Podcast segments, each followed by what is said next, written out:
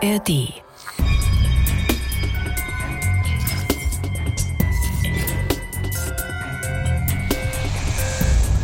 Man merkte wirklich, der war äh, schmerzgeplagt, war auch eingeschränkt in seinen Bewegungen. Und als es dann an die Entkleidung der Füße ging, das äh, muss ich wirklich sagen, da traf mich wirklich der Schlag. Also ich habe sowas überhaupt noch nicht gesehen. Das ist Dr. Pontus Harten und er schildert hier den Moment, als er den Mann kennengelernt hat, um den es heute bei uns geht. Als der in Pontus Hartens Praxis findet, kämpft er bereits sieben Jahre mit einer ganzen Palette an merkwürdigen Symptomen, die scheinbar überhaupt nicht zusammenpassen und ihn an den Rand der Verzweiflung bringen. Pontus Harten wagt bei ihm ein mutiges Experiment. Welches genau und was am Ende die Lösung ist, das erzählen wir euch jetzt. Und damit sage ich wie immer Hallo, herzlich willkommen, schön, dass ihr da seid. Mein Name ist Anke Christians, ich bin Medizinredakteurin beim NDR und ihr hört unseren Podcast Abenteuerdiagnose. True Crime aus der Welt der Medizin. Denn wir erzählen euch hier echte Fälle von Menschen mit rätselhaften Krankheiten und von Ärzten und Ärztinnen, die wie Detektive nach der Ursache fahnden. Und den heutigen Fall hat meine Kollegin Gesa Lütten mitgebracht. Hallo Gesa. Hallo. Wir haben eben gehört, es geht heute um Dr. Pontus Harten, wenn man so will, unseren Hauptermittler. Aber wir wissen noch nicht viel über seinen Patienten. Wie heißt der? Was macht der? Kurze Vorstellung bitte. Kennst du das, wenn du auf einer Feier oder Veranstaltung bist und da ist dieser eine Mensch, der nur den Raum betreten muss und sofort alle für sich gewonnen hat? Ja. Ja, so jemand ist unser Patient heute. Er möchte etwas anonymer bleiben, deswegen nenne ich ihn Gerd W. Und er ist eine sehr imposante Erscheinung. Nicht nur, weil er zwei Meter groß und kräftig ist, sondern auch, weil er einfach eine sehr positive und lebensbejahende Ausstrahlung hat. Mhm. Und äh, gerade vor ein paar Tagen habe ich mit ihm telefoniert und hätte ich ihn nicht gerade im Auto erwischt und die Tiefgarage unsere Verbindung gekappt, wahrscheinlich hätten wir noch Stunden telefoniert. Er kann dir zu jedem Stichwort eine Anekdote erzählen, scheint schon überall auf der Welt gewesen zu sein und kennt gefühlt tausend Menschen. Und was macht er beruflich? Er verwaltet ein Gut oder auch Hof in Schleswig-Holstein, vermietet dort ein paar Ferienwohnungen, kümmert sich aber auch um das weitläufige Gelände. Er hat also auch beruflich viel mit Menschen zu tun und ist sehr aktiv den ganzen Tag. Und wie ging es dann mit seiner Krankheit los? Der ganze Fall liegt schon eine Weile zurück, 18 Jahre um genau zu sein. Gerd W. ist damals 56 Jahre alt und da geht's auf einmal los. Er bekommt jeden Abend kaum noch Luft durch die Nase. Im Interview hat er das damals so beschrieben. Ziemlich unangenehm. Ich, jede Nacht schwoll die Nase zu. Ich habe jede Nacht zwei, dreimal Nasensprays benutzen müssen. Ich bin beim Arzt gewesen. Die wussten auch nicht, was man machen sollte. Jede Nacht nasedicht, also für mich hört sich das ganz klar an wie eine Allergie. Wenn das immer dann passiert, wenn man sich ins Bett legt, können gerne mal Milben dahinter stecken. Genau, das ist letztlich auch das, worauf sich seine Ärzte irgendwie einigen konnten. Und ein Allergologe hat ihnen empfohlen, die komplette Bettwäsche auszutauschen. Und das macht er dann auch bringt aber vermutlich wenig oder zumindest nur kurzfristig was, denn auch neue Matratzen oder Bettwäsche werden ja relativ schnell wieder besiedelt von diesen kleinen Viechern. Nee, genau, bringt nichts. Immer wieder ist die Nase dicht und Gerd W. fährt mittlerweile schon zu unterschiedlichen Apotheken, weil er sich für seinen Nasenspray-Konsum schämt. Ja, die Apothekerinnen sagen ihm natürlich immer wieder, nicht länger als ein paar Tage nehmen. Weil Nasensprays, die diese abschwellenden Stoffe beinhalten, wie Xylometazolin oder Oxymetazolin. Gut, also ich hätte jetzt nicht mehr gewusst, wie sie heißen, mhm. aber was ich weiß, die können tatsächlich abhängig machen. Bedeutet, die Nasenschleimhaut gewöhnt sich mit der Zeit an diese Wirkstoffe, schwillt dann immer wieder an, vielleicht sogar noch mehr als vorher. Das äh, nennen Ärzte dann auch Rebound-Effekt und irgendwann kommt man dann tatsächlich nicht mehr ohne Spray aus. Ja, und das ist natürlich nicht nur nervig, sondern wirklich nicht gut für die Schleimhäute. Deswegen bitte auf die Menschen in der Apotheke hören, wenn es heißt, nicht länger als eine Woche das Spray benutzen.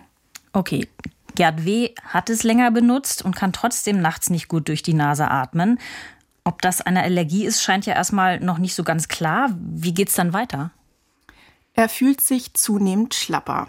Was aber auch daran liegen könnte, dass er wegen der verstopften Nase nicht so richtig durchschlafen kann. Er wacht ständig auf, weil er richtig Luftnot hat. Dazu kommt, dass er nachts immer häufiger Wadenkrämpfe bekommt. Also so doll, dass er aufstehen und sich die Beine vertreten muss oder sogar warmes Wasser über seine Füße laufen lässt, weil die sich auch so ganz komisch kalt anfühlen. Das macht natürlich richtig mürbe, wenn man keine Nacht mehr richtig mhm. durchschlafen kann. Ja, das hat damals auch sein Freund Jürgen Küpper im Interview erzählt, dass man irgendwann richtig merkte, dass ihm das auf die Psyche geschlagen hat, auch weil es dafür nicht so eine richtige Erklärung gab. Wie hat sich der Hausarzt das denn erklärt? Ja, man hat sich wohl irgendwie geeinigt darauf, dass es sich um so eine Art chronische Erkältung handelt, ohne dass man was dagegen tun kann. Und bezüglich der Schlafstörung bekommt er nur den Rat, er solle irgendwie seinen Tagesrhythmus ändern und abends nicht mehr so viel grübeln dann würde auch besser schlafen können. Hm. Abends nicht mehr grübeln, das ist aber auch leichter gesagt als getan, vor, vor allem wenn es einem nicht gut geht. Ja, also so richtig ernst würde ich sagen, wurde das damals nicht genommen. Aber dann kommen plötzlich neue Symptome dazu, die besorgniserregender sind als der Dauerschnupfen und die Schlaflosigkeit. Gerd W. bekommt eines Tages hohes Fieber und seine Füße schwellen an, so sehr, dass ihm seine Puschen bzw. Schuhe nicht mehr passen. Und dann hatte ich das Gefühl, du musst auch die Socken ausziehen, weil da Rasierklingen drin sind in den Socken, weil man konnte sich überhaupt nicht mehr bewegen. Und dann bin ich als Notfall ins Krankenhaus gekommen. Meine Güte, Gesa, Rasierklingen in den Socken, ich finde, das ist schon ein sehr plastisches Bild. Da haben sich mir gerade richtig die Zehen zusammengezogen. Ja, mehr als unangenehm auf jeden Fall. Gerd W. hat zuvor noch mit einem befreundeten Arzt telefoniert, also bevor er ins Krankenhaus gefahren ist, der ihm da ganz klipp und klar gesagt hat, klar, kannst du dich jetzt hinlegen und abwarten, aber das kann eben auch ganz schnell mal eine Himmelfahrt werden, hm. denn so ein plötzliches, schmerzhaftes Anschwellen von Bein oder Fuß kann auch mal auf eine Thrombose in den Venen hinweisen. Also ein Blutgerinnsel, das eine Vene verstopft. Und das kann sich zum Beispiel über Nacht lösen und in die Lunge wandern und dort ein Gefäß verstopfen. Und die Folge davon ist dann eine lebensgefährliche Lungenembolie. Also ein sehr guter Rat, sofort ins Krankenhaus zu fahren, was finden die Ärztinnen und Ärzte dort denn heraus? So wie das Bein aussieht und nach ein paar Untersuchungen, wie zum Beispiel einem Ultraschall der Venen, lautet die Diagnose der Ärzte im Krankenhaus, es ist keine Thrombose, sondern eine Wundrose. Mhm. Für alle, die das nicht kennen, das ist eine Infektion der Haut, meist mit Streptokokken, und die sorgen für Entzündungen, die sich dann so als rote, flammenartige Flächen auf der Haut zeigen.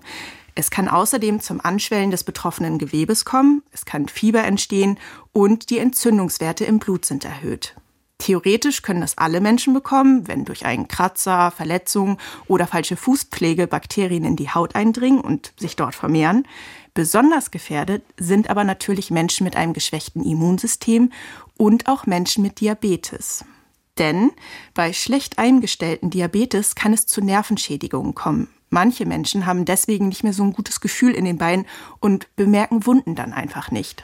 Hatte Gerd W. denn irgendeine Verletzung, ohne es zu merken? Und hat er Diabetes oder ein geschwächtes Immunsystem? Nee, so eine richtige Ursache wurde nicht festgestellt, aber dafür gab es eine Behandlung. Und zwar mit Penicillin, also einem Antibiotikum als Infusion, und das wirkt. Seine Entzündungswerte gehen runter, er wird entlassen und langsam schwillt auch sein Fuß wieder ab. Und die Schmerzen lassen nach. Und ein paar Monate hat Gerd W. auch Ruhe. Aber dann passiert es wieder. Der Hofbesitzer ist zu Besuch in einer Baumschule. Da er seine eigenen Gummistiefel vergessen hat, leiht er sich welche. Aber mit seiner Schuhgröße 46 ist es gar nicht so leicht, passende zu finden. Also zwängt er sich in viel zu kleine Stiefel und muss damit den ganzen Tag durch Matsch und Schlamm warten. Am Morgen danach sind die Füße wieder dick. Wieder fährt er ins Krankenhaus, wieder wird eine Wundrose diagnostiziert, wieder bekommt er ein Antibiotikum. Gut, aber dieses Mal klingt ja eine Infektion tatsächlich naheliegend.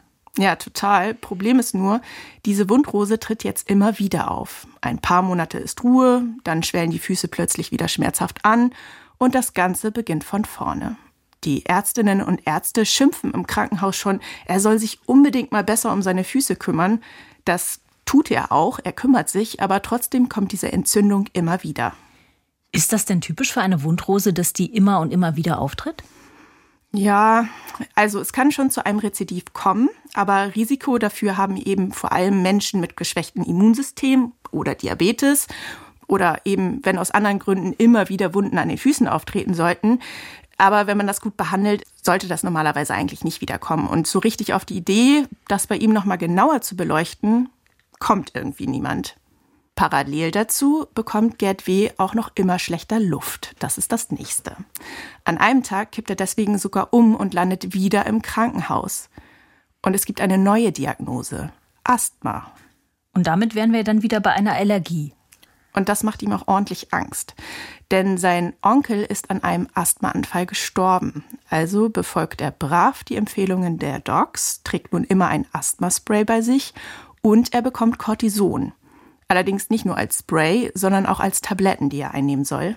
Cortison hemmt ja das Immunsystem, also auch entzündliche Prozesse wie bei Asthma, aber kann natürlich auch Nebenwirkungen haben, so auf die Dauer. Ja, Gerd ist auch hin und her gerissen. Einerseits hilft es ihm, er kann endlich auch nachts wieder freier atmen. Andererseits, und das ist auch eine typische Nebenwirkung von Cortison, nimmt er immer mehr an Gewicht zu.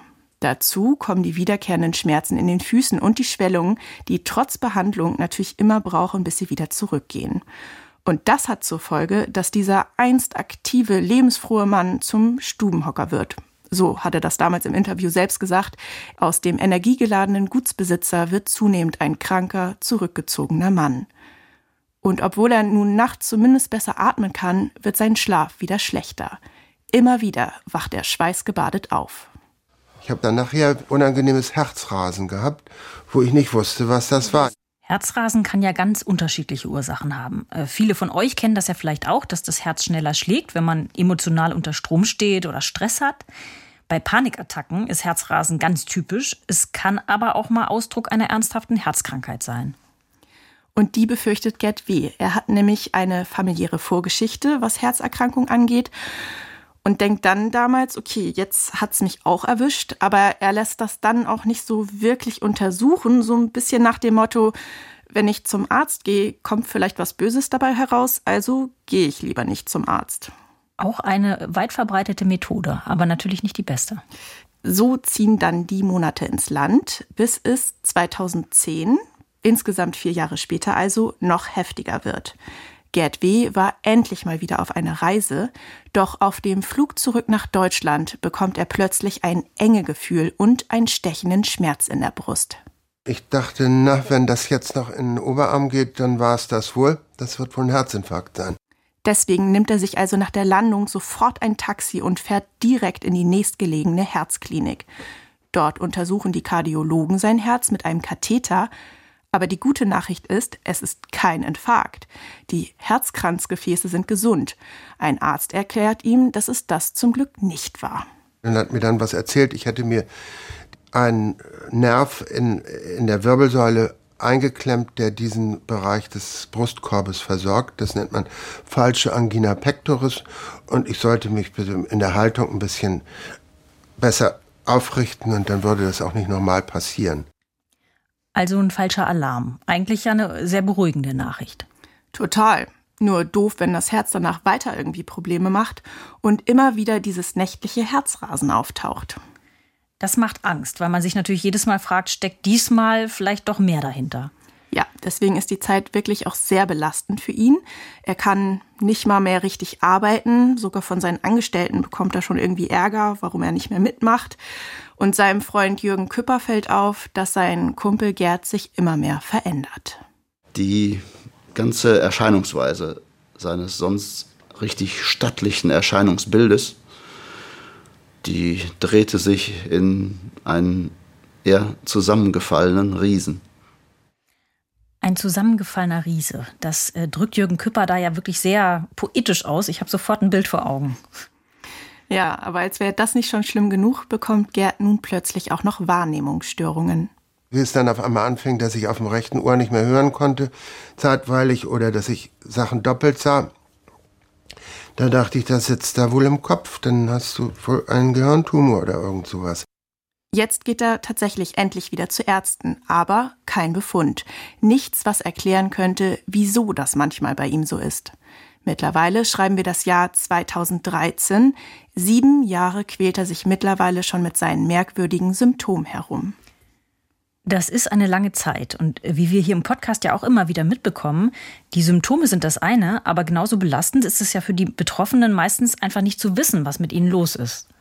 Ganz genau, dieser Kontrollverlust, das Ungewisse, Die meisten sagen uns ja immer, lieber den Feind kennen, selbst wenn es eine schlimme Diagnose ist, als so ganz im Trüben zu fischen. Nachvollziehbar. So wie Gerd Anfang 2013. Und im September ist es mal wieder soweit. Seine Füße schwellen wieder überdimensional an und tun weh. Aber dieses Mal ist es nicht nur das, auch sein linkes Knie schwillt an und er bekommt sehr hohes Fieber. Dann fing man an zu klappern an mit den Zähnen, dann klapperten die Füße dazu und zum Schluss ging nichts mehr. Dann hat man mir geholfen und hat mich dann mittels Trage und Rollstuhl ins Krankenhaus gebracht. Schon wieder ein Krankenhaus. Dieses Mal ein anderes als die letzten Male und die Ärzte hier konzentrieren sich dieses Mal vor allem aufs Knie. Sie tippen auf eine Infektion im Knie und machen deswegen eine Punktion des Gelenks, um das Gelenkwasser im Labor zu untersuchen. Und schon bei der Punktion fällt etwas auf, dass nämlich die Gelenkflüssigkeit nicht normal aussieht. Und da hieß es, die ist so bakteriell verseucht, die muss Kristall-Bernstein kristallklar sein und die ist milchig Bernsteinfarben. Das ist alles, wären alles Bakterien. Und jetzt müsste das operiert werden und gespült werden. Operiert, das bedeutet, die Ärzte machen vermutlich eine Arthroskopie, also so einen minimalinvasiven Eingriff am Knie. Mhm. Und zwar nicht nur einmal, sondern direkt zweimal. Hm. Die Ärzte spülen das Gelenk und entnehmen etwas Gelenkhaut, aber wie sich später herausstellt, völlig unnötig. Im Knie werden nämlich gar keine Erreger festgestellt. Er soll dann noch in ein weiteres Krankenhaus zu Spezialisten. Aber Gerd W. kann nicht mehr. Nach sechs Wochen Krankenhaus will er nur noch nach Hause und hat aufgegeben. Er glaubt damals nicht, dass ihm noch irgendjemand helfen kann. Wir wissen ja aber schon, dass es da noch einen Arzt gibt, Pontus Harten, den wir zu Beginn der Folge gehört haben. Richtig. Wie kommt er also dahin? Ich hatte ja zu Beginn erzählt, dass Gerd sehr viele Menschen kennt und wirklich auch bei allen sehr beliebt ist. Auf jeden Fall hat sein ich nenne es jetzt mal Verfall, irgendwie die Runde gemacht. Und so kommt es, dass über Freunde ein Arzt von seinem Schicksal erfährt, der wiederum einen Rheumatologen kennt, der bekannt dafür ist, dass er auch die ungewöhnlichen Fälle lösen kann. Und das ist Dr. Pontus Harten aus Kiel. Ich bin ja ein echter Fan von diesem Vornamen. Ich meine, in Schweden ist er weiter verbreitet als bei uns. Äh, wir haben Pontus Harten ja schon öfter interviewt für Abenteuerdiagnose. Mein Eindruck war immer, ein Arzt, der sich echt Zeit nimmt für seine Patienten und der ein totales Fable für besondere Fälle hat. Richtig. Also, dem befreundeten Arzt ist klar. Gerd kann jetzt nur noch ein Experte helfen, also ruft er Pontus Harten an. Der rief mich an, äh, sagte, hier, Pontus, äh, ich habe da so einen Bekannten und dem geht es immer schlechter, der baut immer mehr ab. Das geht seit Jahren so und keiner weiß, was der hat. Er hört sich also an, was da los ist bei dem Gerd W. Und weil das alles sehr dramatisch klingt, sorgt Pontus Harten dafür, dass dieser neue Patient mit den merkwürdigen Symptomen sehr schnell einen Termin bei ihm bekommt. Und eine Woche später sitzt er vor ihm. Pontus Harten merkt sofort, diesem Mann geht es definitiv nicht gut. Gleichzeitig merkt der Arzt aber auch, wie ihm eine gewisse Skepsis entgegenschlägt, Gerd W. hat irgendwie nämlich gar kein Vertrauen mehr in die Ärzte. Aber Pontus Harten lässt sich davon nicht beirren. Ähm, er bittet seinen Patienten nochmal alles von vorne bis hinten zu erzählen. Und dann will der Arzt ihn körperlich untersuchen. Also bittet er den 63-Jährigen, seine Klamotten auszuziehen. Man merkte wirklich, der war äh, schmerzgeplagt, war auch eingeschränkt in seinen Bewegungen. Und als es dann an die Entkleidung der Füße ging, das äh, muss ich wirklich sagen, da traf mich wirklich der Schlag. Also ich habe sowas überhaupt noch nicht gesehen. Gerd W. trägt mittlerweile vier Schuhgrößen größer, Größe 50. Seine Füße sind mittlerweile dauerhaft angeschwollen. Eine ungesunde Röte zieht sich bis zu den Waden und alles sieht sehr verformt aus, fast wie so ein Klumpen, der da an seinen Beinen hängt. Oha. Pontus Harten ist also schnell klar, wenn es sich tatsächlich um eine Krankheit aus seinem Fachbereich handeln sollte. Der Rheumatologie. Genau. Dann eher um eine von der seltenen Art. Das sieht nicht nach einem klassischen Gelenkräumer aus. So eine Weichteilschwellung wie bei diesen Füßen, das hat er zuvor noch nie erlebt. Woran denkt Pontus Harten denn dann? Ja, in seinem Kopf schwirren tatsächlich so einige möglichen Verdachtsdiagnosen umher. Chronisch entzündliche Krankheiten wie Vaskulitiden. Dabei werden die Gefäße vom eigenen Immunsystem angegriffen. In Frage kommen würde auch eine systemische Erkrankung wie der Lupus. Dabei können tatsächlich alle Organe von einer Autoimmunreaktion angegriffen werden. Und da Gerd ihm auch von Verdauungsproblemen bzw. Stuhlunregelmäßigkeiten berichtet hat, könnte auch eine chronisch entzündliche Darmerkrankung wie Colitis ulcerosa oder Morbus Crohn dahinter stecken. Auch diese Krankheiten streuen manchmal bis in die Gelenke. Außerdem denkt er an Rheuma, das manchmal nach bakteriellen Infektionen auftritt. Shigellen, Yersinien, Salmonellen und ähnliche Erreger, die können manchmal nach einer Durchfallerkrankung, nach einem Darminfekt zu solchen äh, Gelenkentzündungen führen. Man nennt das reaktive oder parainfektiöse Arthritis. Also sehr viele Verdächtige.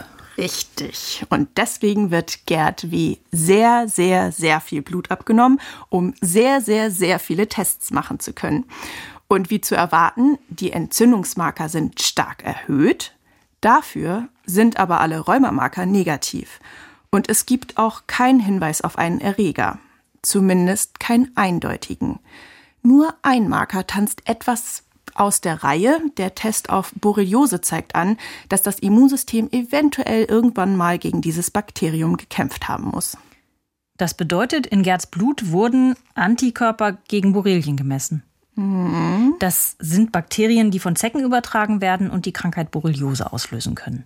Genau, und je nachdem, wo sich diese Bakterien festsetzen, kann das im ganzen Körper zu ganz verschiedenen Symptomen führen, zum Beispiel auch zu Gelenkproblemen. Was ja passen würde. Was auch passt, ist, dass Gerd W. auf seinem Hof ja viel draußen arbeitet. Und als Pontus Harten genauer nachhakt, kann der sich sogar an einen Zeckenstich erinnern. Ich habe einmal eine Zecke gehabt, die hat am Oberarm gesessen. Und da bin ich sofort zu meinem Hausarzt und der hat sich eine Lupe genommen und eine Pinzette und hat es rausgenommen. Wenn man eine Zecke bei sich entdeckt und die entfernt, dann ist es ja immer ratsam, diese Stelle mit dem Kuli oder so zu umkreisen. Denn wenn die Zecke tatsächlich Borreliose überträgt, dann zeigt sich das häufig ganz früh durch Hautveränderungen, nämlich durch so einen roten Kreis, der immer größer wird, der sogenannten Wanderröte. Hatte Gerd W. das denn? Nee, daran konnte er sich nicht erinnern muss aber auch nicht immer auftreten. Außerdem kann es sein, dass ihn natürlich auch eine Zecke gestochen hat und er das gar nicht mitbekommen hat. Das Problem bei den Borreliose-Tests ist, sie zeigen nicht an, ob die Borreliose noch aktiv ist oder schon längst abgehakt. Die nächste Schwierigkeit ist außerdem, dass es Untersuchungen gibt, die zeigen, dass Borreliose-Tests gar nicht so selten auch falsch positiv sein können. Deswegen macht Pontus Harten nochmal einen spezielleren Borreliose-Test, den Immunoblot. Auch dieser Test sucht nach Borreliose-Antikörpern im Blut. Mit welchem Ergebnis? So wischiwaschi, hat Pontus Harten damals im Interview gesagt. Nicht eindeutig, nicht so, dass man wirklich von einer Borreliose ausgehen könnte. Die Spur verläuft also im Nichts. Und die Fahndungsliste von Pontus Harten schrumpft immer mehr zusammen. Einen Verdacht hat er allerdings noch. Auch Krebserkrankungen können Gelenkentzündung machen, zum Beispiel die Leukämie, aber auch zum Beispiel Lungenkrebs. Deswegen wird Gerd W. nun ins CT gesteckt und sein Oberkörper gescannt. Was ich hoffte bei dieser Untersuchung äh, war, dass da irgendwo ein Herd im Körper sitzt, den wir noch nicht kennen und der vielleicht Ursprung sein könnte. Ähm, das war aber über diese Untersuchung leider nicht äh, zu sehen. Erstmal ja auch eine gute Nachricht, kein Krebs. Äh, aber was jetzt? Hat sich Pontus Harten schon die Zähne ausgebissen oder bleibt er dran? Pontus Harten hat sich festgebissen, würde ich sagen. Er lässt also nicht locker. Und neben dem CT hat er auch noch ein MRT angefordert, und zwar eins für die Füße. Das MRT ist ja sehr feinfühlig und kann Gewebestrukturen sehr gut darstellen. Der Rheumatologe erhofft sich, dass dieser Blick nach innen vielleicht noch irgendeinen Aufschluss über die Ursache der schmerzhaften Schwellung geben kann. Und was der Radiologe Dr. Thomas von Rothenburg dabei sieht, das ist so erstaunlich, dass er nicht erst einen Bericht schreibt, der dann Tage später auf dem Schreibtisch von Pontus Harten landen würde. Nee, er ruft direkt den Rheumatologen an. Dann ähm, sagte der mir, äh, völlig irre Befund, das ist alles entzündet. Das sieht aus, als ob sogar die Knochen zum Teil gebrochen sind. Man sieht solche ausgeprägten Befunde eigentlich bei Patienten, die ein fortgeschrittenes äh, Diabetes haben. Äh, man nennt es dann so einen Charcot-Fuß. Eine neue Stimme, die des Radiologen, vermute ich. Genau. Irrer Befund. Vielleicht sogar Knochen gebrochen. Das klingt hochdramatisch. Gisa, vielleicht magst du noch mal kurz erklären, was ein Charcot-Fuß denn ist. Wie der Radiologe schon sagte, tritt das hauptsächlich bei Diabetespatienten auf und bedeutet, dass die Fußknochen aufgeweicht sind und brechen, was dann zum Beispiel dazu führt, dass das ganze Fußskelett in sich zusammenbricht, ein Plattfuß oder weitere Verformungen und Schwellungen entstehen. Wie das Ganze genau vonstatten geht, dazu gibt es unterschiedliche Theorien. Bei Gerd W. gibt es zunächst mal diesen Befund massiv entzündete Fußknochen, zum Teil schon abgestorbene Knochenareale und eine komplette Verformung der Füße. Ihn hat dieser Befund kalt erwischt.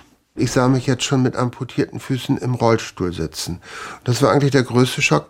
Und dann hieß es, jetzt wollen wir mal untersuchen, ob ich zuckerkrank bin. Und ich war es Gott sei Dank nicht. Und dann hieß es, also es wäre ein Charcot-ähnlicher Fuß. Ein Charcot-ähnlicher Fuß? Auch der muss ja wahrscheinlich eine Ursache haben.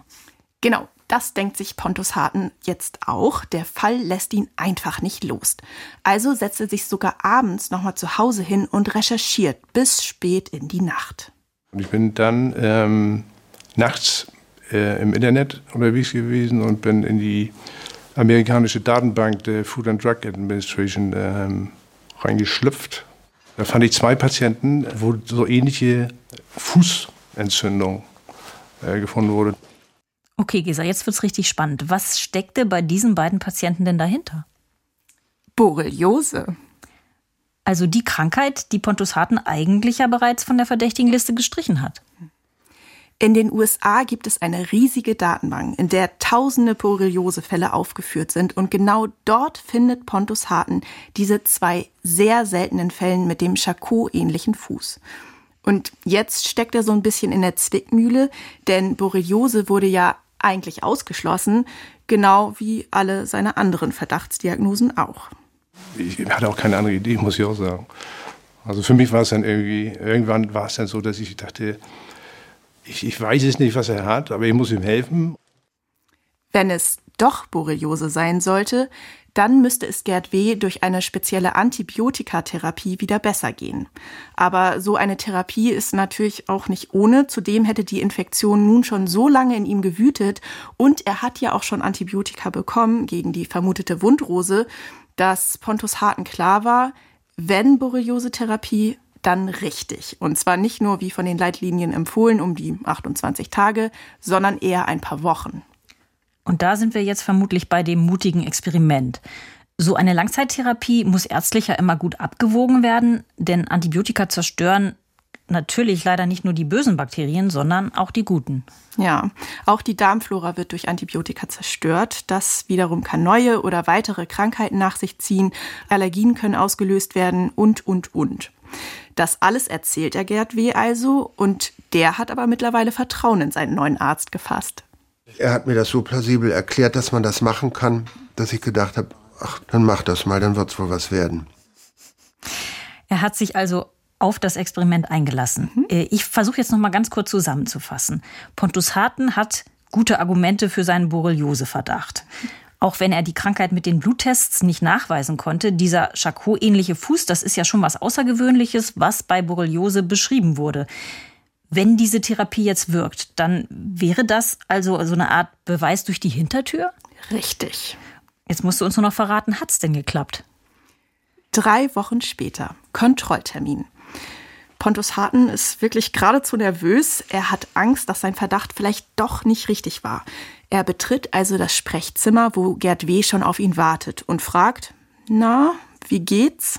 Und er bräuchte so nach vorne und sagt, ich bin fast beschwerdefrei. Da muss ich mich erstmal hinsetzen. Also es war Hammer. Krass. Ja, der Rheumatologe kann es auch kaum glauben und lässt natürlich nochmal das Blut untersuchen. Man kann sich ja auch selbst da belügen. Aber die Entzündungswerte, die sprechen ja schon eine, eine klare Sprache und die waren auf die Hälfte runtergegangen. Also 50 Prozent reduziert. Und das ist für den Arzt der Beweis. Trotz negative bzw. nicht eindeutiger Tests hat Gerd W. offenbar eine chronische Borreliose. Beim Stich einer Zecke können über ihren Speichel Bakterien aus der Gruppe der Borrelia burgdorferi auf den Menschen übertragen werden. Die Borrelien breiten sich in der Wunde aus und gelangen dann über den Blutkreislauf in den gesamten Körper. Je länger die Zecke an der Stichstelle verharrt, desto größer ist das Infektionsrisiko. Trotzdem erkranken maximal 1,4 Prozent aller Menschen nach einem Zeckenstich an Borreliose. Die Symptome der Krankheit sind vielfältig und beginnen meist wie bei einer Grippe mit Abgeschlagenheit, Gelenkschmerzen, Muskelschmerzen, Fieber oder Nachtschweiß. Da passt ja schon vieles ganz gut zu Gerds Symptomen. Aber was ist mit der verstopften Nase, dem Herzrasen und den geschwollenen Füßen? Da die Bakterien sich ja im ganzen Körper ausbreiten, können sie wirklich an vielen Stellen auch für Probleme sorgen. Schnupfen, eine verstopfte Nase ist tatsächlich eher untypisch, aber Borrelien können das Herz und die Nerven angreifen. Das könnte also Herzrasen oder auch die Schwierigkeiten beim Hören erklären. Borreliose kann im fortgeschrittenen Stadium Hautkrankheiten mit Verfärbung und Schwellung machen und natürlich die Gelenke zum Beispiel an den Füßen und Knien angreifen. Im Fall von Gerd W. hat die Antibiotikatherapie jedenfalls dafür gesorgt, dass die Schwellung in den Füßen nie wieder aufgetreten ist. Er plötzlich wieder atmen konnte und weder Nasenspray noch Cortison brauchte. Er konnte wieder besser schlafen, die Muskelschmerzen und das Herzrasen waren verschwunden und last but not least, er hat seine Lebensfreude wiedergefunden. Wir könnten diesen Fall wahrscheinlich auch gut Wer heilt hat Recht nennen. Übrigens habe ich nochmal nachgelesen, weil ich diese Frage grundsätzlich so spannend fand. Die Bluttests auf Borrelien-Antikörper sind allein nicht verlässlich, denn bei manchen Menschen produziert das Immunsystem möglicherweise einfach kaum oder keine Antikörper. Und auch bei Patienten, die wegen einer anderen Krankheit mit Immunsuppressiva behandelt werden, zum Beispiel Cortison, kann ein Borreliose-Test wohl mal negativ ausfallen. Okay, und das könnte eben in äh, Gerd W.s Fall die Erklärung sein. Mhm. Wie geht's ihm denn mittlerweile? Die Diagnose ist ja jetzt schon einige Jahre her.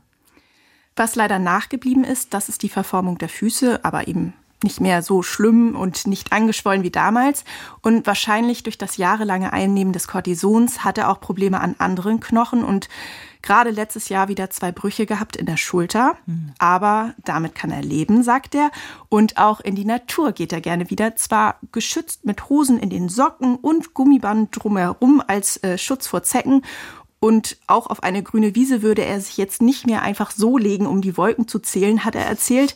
Aber äh, ansonsten geht es ihm sehr gut. Ach Mensch, das freut mich sehr, das zu hören. Ich sage nur lieber Gummiband um die Socken als Rasierklingen in den Socken. Mhm. Ich wünsche ihm auf jeden Fall weiterhin alles Gute. Und äh, danke dir, Gesa, dass du uns diesen ungewöhnlichen Fall mitgebracht hast. Gerne. Das war übrigens die letzte Folge unserer aktuellen Staffel. Falls ihr Feedback zur heutigen Geschichte habt, gerne jederzeit an abenteuer-diagnose.ndr.de schreiben. Wir gehen jetzt in eine kurze Staffelpause und sind dann ab Mitte April wieder mit neuen Folgen zurück, hier in der ARD Audiothek und auf vielen anderen Podcast-Plattformen. Am besten, ihr abonniert uns gleich, wenn ihr das nicht eh schon getan habt, dann verpasst ihr die nächste Folge auf gar keinen Fall. Für die Zwischenzeit habe ich noch einen Podcast-Tipp für euch. Und mit dem Podcast könnt ihr euch fit fragen. Bei Frag dich fit, dem Fitness- und Gesundheitspodcast, sprechen meine WDR-Kollegen Doc Esser und Anne darüber, wie wir etwas gesünder leben und dadurch fit bleiben können. Es geht um Sport, um gesundes Essen und die seelische Fitness. Allerdings alles so, dass es sich zwischen Kindern, Haushalt und Job noch bewältigen lässt. Denn mit diesem ganz normalen Wahnsinn kennen sich die beiden gut aus. Den haben sie selbst zu Hause. Ein Podcast, der gute Laune macht und absolut nicht verbissen ist. Frag dich fit mit Doc Esser und Anne jeden Freitag in der ARD Audiothek und überall, wo es Podcast gibt. Hört doch mal rein, vielleicht steigt auch ihr dann über den Schweinehund vor eurem Sofa. Und Gesa, was machst du jetzt in unserer Podcastpause? Spannende Sachen. Und zwar recherchieren wir gerade wieder für neue Abenteuer-Diagnosefolgen und suchen nach medizinischen Fällen, über die wir berichten können. Wenn also ihr als Ärztin oder Arzt oder auch Betroffene selbst gerade ein Abenteuer-Diagnose durchgemacht habt, dann schreibt uns gerne. Unser Ziel ist ja auch, seltene Erkrankungen bekannter zu machen. Und von daher sind wir immer sehr dankbar über die Einsendungen und Vorschläge, die uns erreichen. Und darüber hinaus warte ich ab, dass der Frühling endlich einsetzt und die Welt da draußen endlich wieder ein bisschen mehr Farbe bekommt. Da freue ich mich auch schon sehr drauf. Also, unsere Mailadresse nochmal abenteuer-diagnose.ndr.de. Wir freuen uns über jede Zuschrift und sagen Tschüss und bis ganz bald. Tschüss.